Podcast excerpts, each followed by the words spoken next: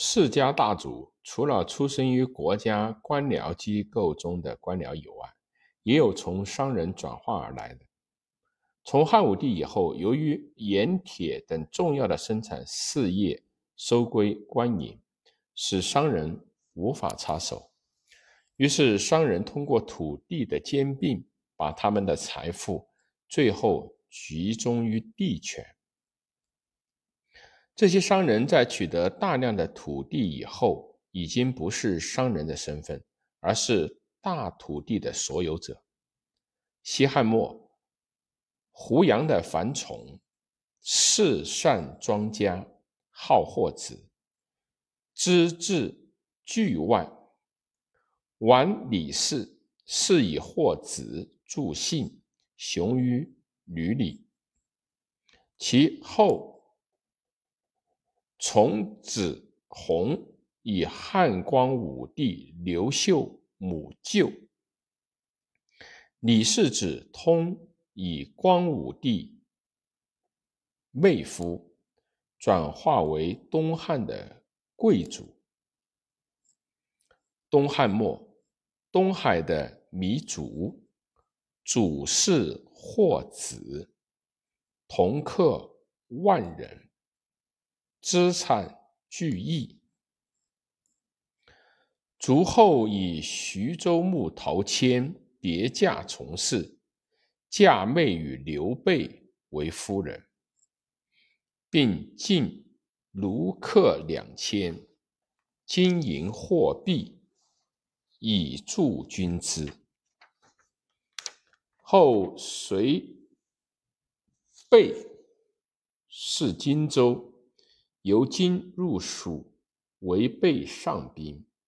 这些身不为边户义务之长，而有千使民意之意的富商大贾，至此以部分转化为拥有不取佃客的大土地的所有者。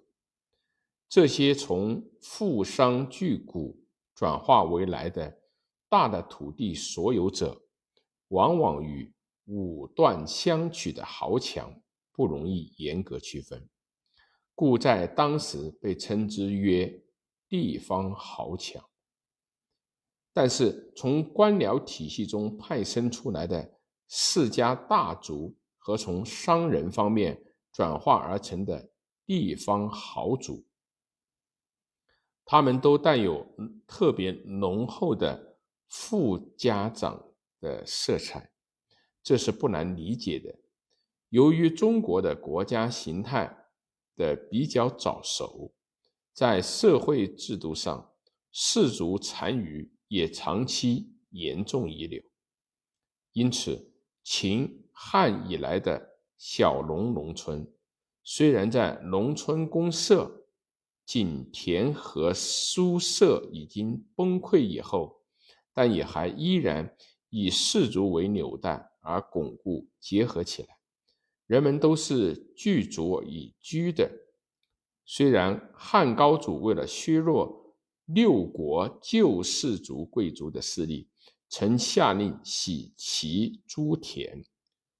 楚昭屈景、燕、赵、韩。魏后诸侯十余万人于关中，武帝时又系强中大族，不得族居。但这不过是局限在六国旧族和豪杰名家一方面，而且即使是六国旧族和豪杰的名家，在迁徙之后，也还是在他们定居的地域内保存了他们的。血缘结合，至全国各地区小农农村之内，仍然广泛的以血缘作为结合的纽带。